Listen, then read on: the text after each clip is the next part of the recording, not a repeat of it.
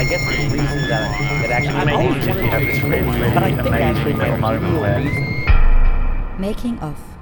Transformationsprozesse beobachten, dokumentieren, analysieren. Ein Bonusfeature mit Stefan Poromka. Und ich bin Janrik Schröder. Hallo. Zum zehnten Mal sitzen wir jetzt zusammen nach der Vorlesung und wollen ein bisschen über, die, über das Gesagte sprechen ähm, und uns ein bisschen mit Stefan Poromka austauschen. Wir, das sind ich und Matthias Gödeking.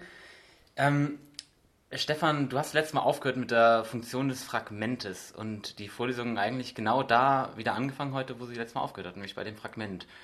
Ähm, in welchem Kontext äh, war das heute wichtig und was ist sozusagen diese Funktion des Fragments nochmal als Rekapitulierung?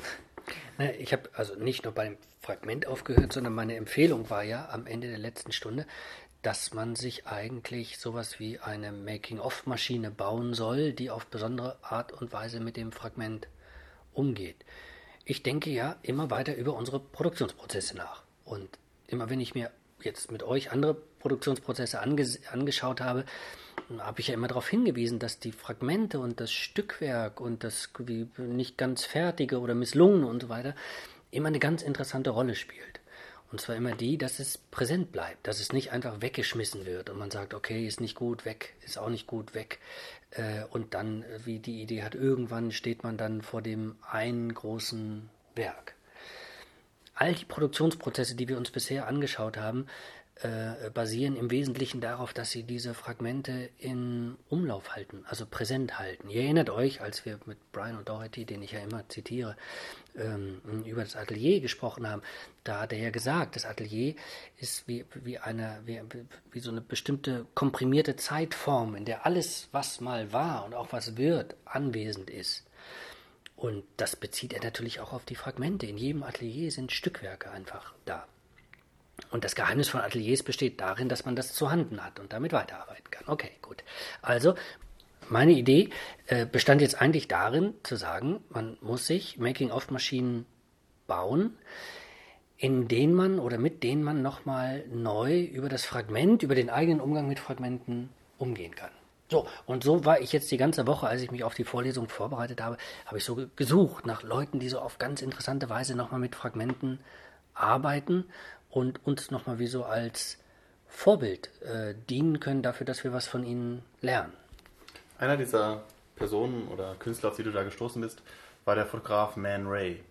Ähm, da hast du ein prägnantes Zitat genannt, nämlich, dass nur wer, wer nur auf dessen Meisterwerke schaue, diesen Künstler nicht verstehe. Was ist damit gemeint und warum ähm, arbeitet Man Ray, der ja für einige sehr ikonische Fotografien, Einzelwerke bekannt ist, ähm, mit Fragmenten? Ich zitiere das ja vom äh, Herausgeber ähm, eines äh, Bandes, der Fotografien von Man Ray versammelt, die alle aus dem äh, Man Ray Archive sind, also alle aus dem Nachlass. Ähm, und äh, die, das wird so, wie oft die Nachlässe werden so in einzelnen Bänden sortiert ähm, äh, rausgegeben. Und in diesem äh, Band, aus dem das Zitat stammt, sieht man so Aufnahmen, die sich, äh, also von Man Ray, die sich nicht von dem unterscheiden, was man so von Zeitgenossen so in so von Hobbyfotografen kennt, was so in deren Alben ist. Da werden Frauen fotografiert, äh, am Strand wird fotografiert, da werden Tiere, also so Haustiere fotografiert. Da gibt es so, so klassische Urlaubsaufnahmen, gibt es Aufnahmen von Bäumen und von Insekten und es ist eigentlich so eine ganz normale, so Everyday Snapshots sind das, also wie wie wie auch der Herausgeber sagt und äh, er hat aber so eine ganz interessante, also für uns, für den Making-of-Zusammenhang, so eine ganz interessante Wende. Äh, dass er eben tatsächlich sagt, äh, wir kennen doch Man Ray alle nur als den experimentierenden Fotografen, als den experimentierenden Filmemacher, als die Ikone der avantgardistischen ähm, Medienkunst des äh, frühen 20. Jahrhunderts, als Dada ist und als Surrealist und so. Und jetzt sehen wir das, also diese total normalen, äh, schlichten, Fotografien. Aber eigentlich müssten wir doch jetzt, also wenn die auch von Man Ray sind, müssten wir doch mal über den Zusammenhang davon nachdenken. Und seine Antwort ist, er sagt, ich kann das gar nicht abspalten. Es gab nicht den Man Ray, der jetzt an den Strand gegangen ist und gesagt hat, doch, jetzt mache ich halt mal, ne, äh, ist hier so lustig, mache ich mal ein paar Gruppenfotografien oder ach, der Baum sieht ja lustig aus, dann äh, fotografiere ich mal den Baum oder setz dich doch mal mit deinem Haustier da in die Ecke, dann mache ich mal ein Pudelfoto oder so, äh, sondern er sagt, nee, äh, ich muss die Bewegung verstehen. Und über die Bewegung sehe ich plötzlich, dass äh, Man Ray jemand gewesen ist, der mit jedem, Einz mit, also mit, mit, mit jedem einzelnen Akt des Fotografierens in gewisser Weise das trainiert hat, also den Umgang mit dem Gerät trainiert hat, also bestimmte Fertigkeiten entwickelt hat, auf der Suche nach Motiven gewesen ist, auf der Suche danach gewesen ist, wie man so bestimmte Sachen entwickeln kann, also auch weiterentwickeln kann an Motiven. Man kann dann tatsächlich plötzlich sieht man mit dem Blick von dem, der weiß, was aus Man Ray dann äh, geworden ist oder äh, was er noch gemacht hat, sieht man dann schon, dass er etwa an Pflanzen oder an Bäumen tatsächlich, dass das nicht einfache Aufnahmen sind, sondern dass er tatsächlich äh, wie, nach, wie, wie nach Formen sucht, die wie in das, Bild, die in das Bild hineindrängen oder sich so überschreiben über das, was wir so die Realität nennen und plötzlich neue Formen erzeugen. Also, äh, der Herausgeber, das ist, das ist die These, also die, die du dann zitiert hast, man kann eigentlich diese avantgardistischen Spitzenwerke, die wir heute so auf Postkarten sehen und, und auch alle kennen, ähm, äh, kann man eigentlich nur verstehen, wenn man sieht, dass im Grunde äh, Man Ray jemand gewesen ist, der dauernd, dauernd, dauernd fotografiert hat und auch jeden Quatsch fotografiert hat. Und mit diesem Quatsch eben auf der Suche nach dem war, was geht und was geht nicht. Und über jedes Bild davon entwickelt hat wie eine, wie eine eigene Bildsprache und sei es auch nur, um zu sagen, äh, das ist nicht die Bildsprache, die ich gebrauchen kann für das, was dann eher äh, in den künstlerischen ähm, Bereich läuft. Also dieses Buch äh, ähm, über äh, Trees and Insects ähm, von äh, äh, Man Ray, also mit, mit, mit seinen ganzen Bildern, ist wirklich, ist wirklich zu empfehlen, weil, nochmal, eben haben, äh, haben wir darüber gesprochen, habe ja gesagt, ich habe nach Beispielen gesucht von Leuten, die so interessant mit Fragmenten umgehen. Und hier haben wir es einfach. Hier haben wir jemanden, der uns vorführt, der ein Spitzen-Experimentalfotograf ist und äh, absolute Avantgarde ist. Und der eben auch sowas macht, was auf den ersten Blick aussieht wie Hobbyfotografie. Das Signal für uns ist ja jetzt nur in eine ganz andere Richtung zu sagen, okay, vielleicht sollten wir auch in all dem, was wir machen, wenn wir schreiben oder äh, spielen oder äh, Sachen entwerfen oder so, äh, vielleicht könnten wir ja von Man Ray in diesem Fall lernen, nicht nur darauf aus zu sein, die Spitzenprodukte äh, und absolute Avantgarde zu sein, sondern vielleicht könnten wir verstehen, dass es eher aus, so, so, aus, aus der Entwicklung souveräner Bewegungen im Umgang mit unseren Materialien heraus ähm, entsteht äh, und dann Bilder oder Werke entstehen, die dann meinetwegen wie den Eindruck machen, dass sie eher Spitzenwerke sind als die anderen. Wir studieren ja an der Universität, Universität der Künste und haben in dem Zuge natürlich äh, viele Künstler untersucht, Maler, jetzt einen Fotografen. Wir haben äh, letzte Woche über Musiker geredet, über Bands. Ähm, aber wir sind gleichzeitig natürlich auch an der Universität der Künste. Also haben, haben wir auch diesen, diese Verbindung zur Wissenschaft und äh, heute kam mir das erste Mal ein Wissenschaftler in den Fokus des Making-ofs sozusagen und das ist ähm, Luhmann. Der hat da ein ganz bestimmtes System, dieses, äh, dieses Zettelkästchensystem. Ich, ich will nicht sagen erfunden, aber in gewisser Weise doch ja, auf jeden Fall stark geprägt. Was hat es damit auf sich? Ja, zweites Beispiel, also weil ich wieder nach jemandem gesucht habe, der eben auf interessante Weise mit den, mit den Fragmenten ähm, umgeht. Wir können das natürlich sagen, das nehmen wir jetzt mal so aus Perspektive Wissenschaft wahr, das ist ein äh, äh Wissenschaftler, wir können aber auch einen Schritt zurückgehen und erstmal wie sagen, das hat schon einen Moment von ästhetischer Praxis, was er da macht. Also der stellt schon ein Werk her. Und mehr noch, also mit seinem Zettelkasten, also stellt er nicht nur äh, jetzt, also über den Zettelkasten stellt er nicht nur Werke her, weil er ihm das eben ermöglicht, seine vielen Bücher zu schreiben und seine Aufsätze zu schreiben, sondern der Zettelkasten selbst ist ein Werk. Er bezeichnet das eben auch als, als eine ganz eigene äh, Entität, als, wie, als äh, zweites Gedächtnis, das, das, er sich, das er sich gebaut hat ähm, und das auf eine äh, gewisse Weise äh, autopoetisch, also äh, und selbstreferenziell äh, eigenständig lebt, also sich ähm, m, m, bewegt. Also von daher hat es, hat es eindeutig auch also Schöpfungsqualitäten ja, also dass ein Werk hergestellt wird.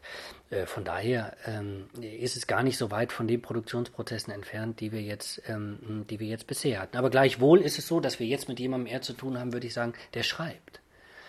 Ähm, und der sich ähm, das entwirft, was ich so eine Making-of-Maschine genannt habe, auch in der letzten Vorlesung, ähm, als Schreibmaschine. er behauptet ja von seiner, äh, äh, von seinem Zettelkasten, dass äh, er den so benutzen kann oder so benutzen konnte, äh, dass sich die Aufsätze oder seine Bücher wie von selbst schreiben und dass das eigentlich gar nicht die große Mühe macht, sondern er muss das dann so nochmal kombinieren und man muss das überarbeiten. Das dauert schon seine Zeit.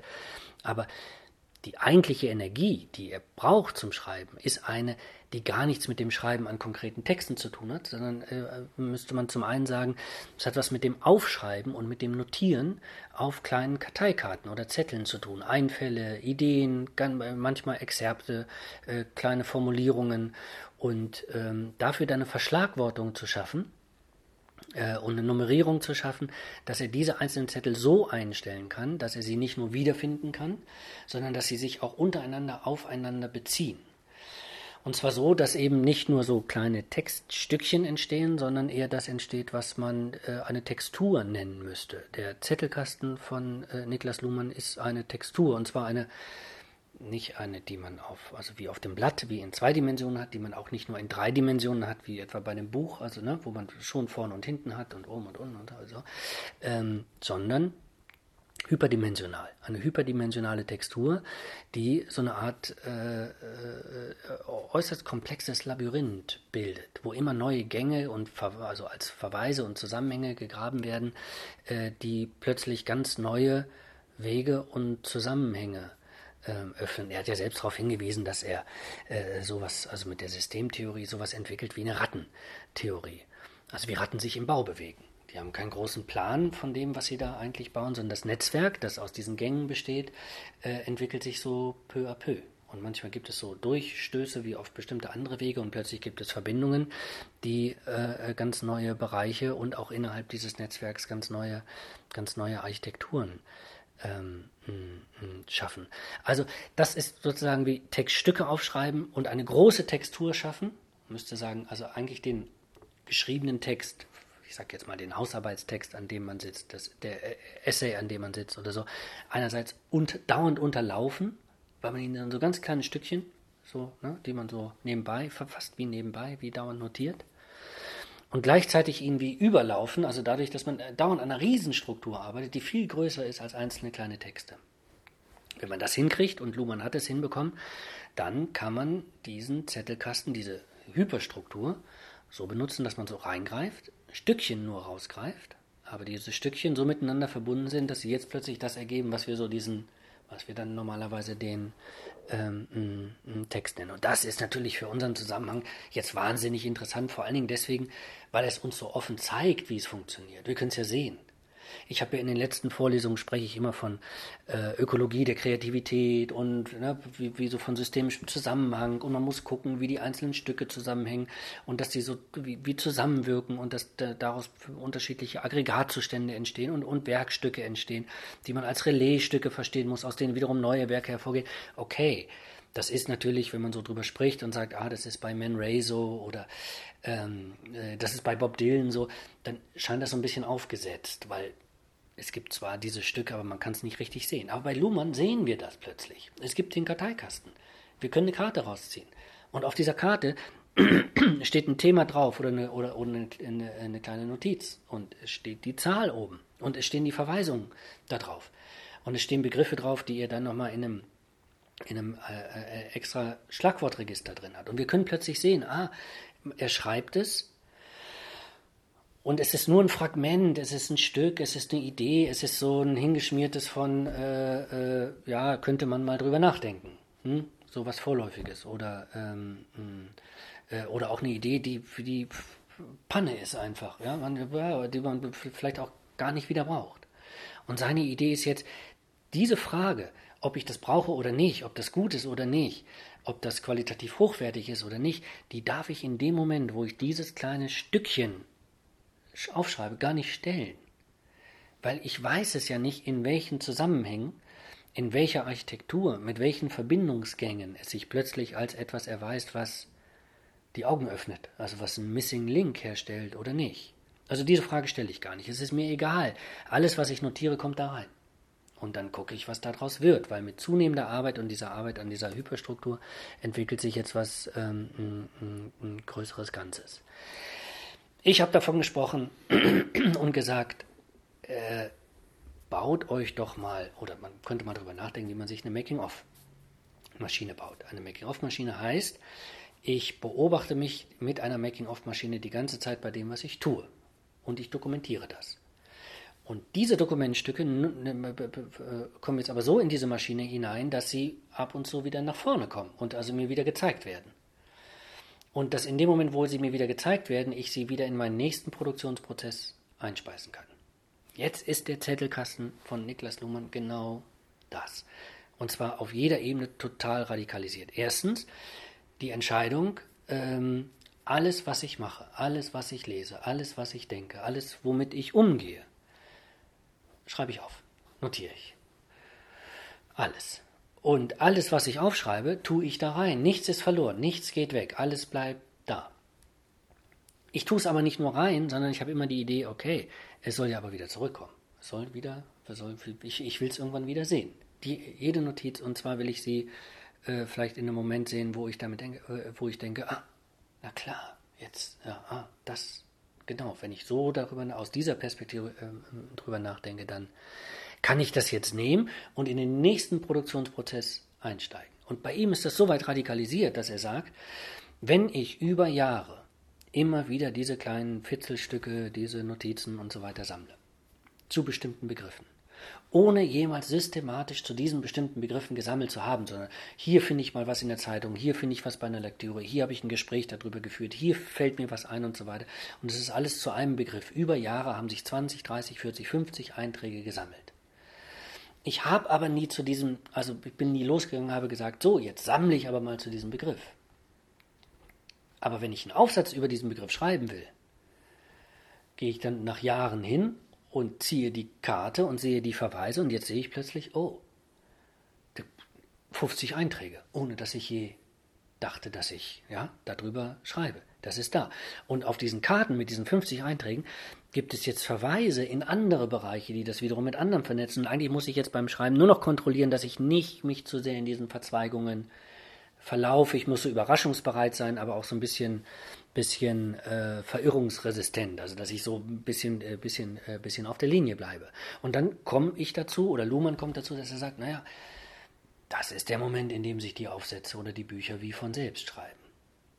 Verschweigt natürlich, dass er auf der Vorderseite davon, ne, also wie so geschrieben, geschrieben, geschrieben und die meiste Zeit in dieses, in diesen, in diesen Zettelkasten investiert hat. Aber das, was man hier sieht mit, mit also Niklas Luhmanns Zettelkasten, das ist das, was ich eigentlich als Making-of-Maschine ähm, im Sinn hatte und vielleicht auf die radikalste Weise, die man sich äh, äh, vorstellen kann. Deswegen empfehle ich die Beschäftigung einfach damit, nicht weil man das nachahmen muss, sondern weil man hier mal auf den Punkt äh, gestellt bekommt, ähm, wie man das sozusagen wie an seine Extrempunkte führen kann. Meinst du, dass dieser Faktor des Analogen eine Rolle spielt. Also ähm, in dem Video, das wir gesehen haben, hat äh, ein so ein Luhmann-Experte ähm, gesagt, diese Zettelkästen waren überhaupt nicht beschriftet. Also Luhmann wusste ganz genau, wo was steht. Natürlich waren die Zettel an sich äh, beschriftet, aber man kann sich ja schon vorstellen, wenn er was gesucht hat, ist er immer wieder durch die Sachen gegangen und immer wieder sozusagen durch diese analogen Sachen mit den Fingern durch und hat das wahrscheinlich auch mal so reaktiviert, diese Erinnerungen, die er sich mal aufgeschrieben hat. Und ich stelle mir das ein bisschen so vor, als wenn man das digital machen würde, was ja eigentlich viel praktischer uns vorkommt ähm, dass das einmal ein Stück weit verloren geht. Ähm, das war jetzt quasi eine Suggestion, aber würdest du dem zustimmen oder würdest du sagen, das ist äh, ganz egal? Ja, absolut. Also ich meine, je länger man sich mit Making-of-Sachen beschäftigt, umso klarer wird uns ja, es macht natürlich einen Unterschied, ob ich Sachen in ein Notizbuch schreibe oder ob ich sie auf Karteikarten schreibe oder ob ich sie in den Computer schreibe. Es macht einen totalen Unterschied, ob ich einen Computer habe, der im Netz ist, also der mit dem, mit, der, der, der, mit dem Internet verbunden ist, oder ob es eine Maschine ist, die so für sich steht. Äh, das macht immer den Unterschied ums Ganze. Deswegen würde ich absolut zustimmen und sagen, in dem Moment, wo ich äh, also diese Verknüpfungen zwischen den Karteikarten selber mache, bin ich schon jemand, der die Verbindung, sagen wir mal, durch seinen Kopf hindurch ziehen muss und überlegen muss, ah, funktioniert das oder funktioniert das nicht. Ähm, und, ähm, hm, und damit einfach drüber nachdenken muss. Ich glaube schon, dass sehr viel natürlich, also von dem, äh, was dann ähm, hm, wie in der Textproduktion bei Niklas Luhmann drinsteckt, viel damit zu tun hat, dass es ihm einfach immer wieder durch den Kopf gegangen ist Und dass er, man kann jetzt nicht sagen, dass er dieses, dass er dieses Netz, das er da schafft in dem, in dem Zettelkasten, wie in seinem Kopf wiederholt, weil das ist ja gerade seine Idee von nein, das ist schon, das ist jemand anders, das ist ein Kommunikationspartner, mit dem ich sprechen kann, der weiß was an, der weiß mh, vielleicht nicht mehr als ich, aber der weiß was anderes als ich, einfach weil er die Sachen neu, neu, neu kombinieren kann. Aber diese Kombinationsbewegung, die hat Luhmann selbst in Gang gesetzt. Und jedes Moment dieses, äh, dieser, äh, dieses in Gang setzen, setzt natürlich bei ihm selbst auch wiederum eigene Kombinationsprozesse in Gang. Das ist, glaube ich, ganz klar. Also, dass er dann, in dem Moment, wo er schreibt, muss man sich das schon vorstellen, dass dann auf beiden Seiten abgerufen wird, diese Kombinationsleistung. Also nicht nur auf der Seite des, nicht nur auf der Seite des Zettelkastens, sondern auch die eigene Kombinationskunst und die eigene Kombinationslust. Und es gibt nur wahrscheinlich noch eine, dann noch eine, eine äh, Kombination zweiter Ordnung, nämlich die Kombination der Kombinationen, die in dem Zettelkasten vorgenommen worden sind und die Kombination der Kombinationen, die er in seinem Kopf vorgenommen hat. Das, daraus ergibt sich der Text.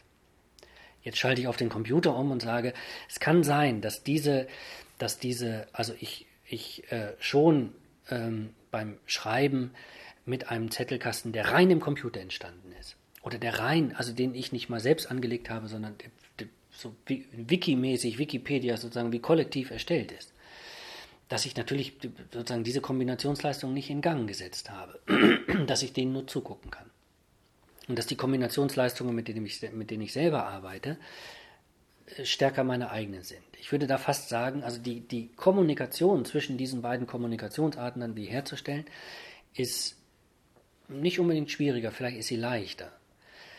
Aber sie ist wahrscheinlich lockerer, unbehaftbarer.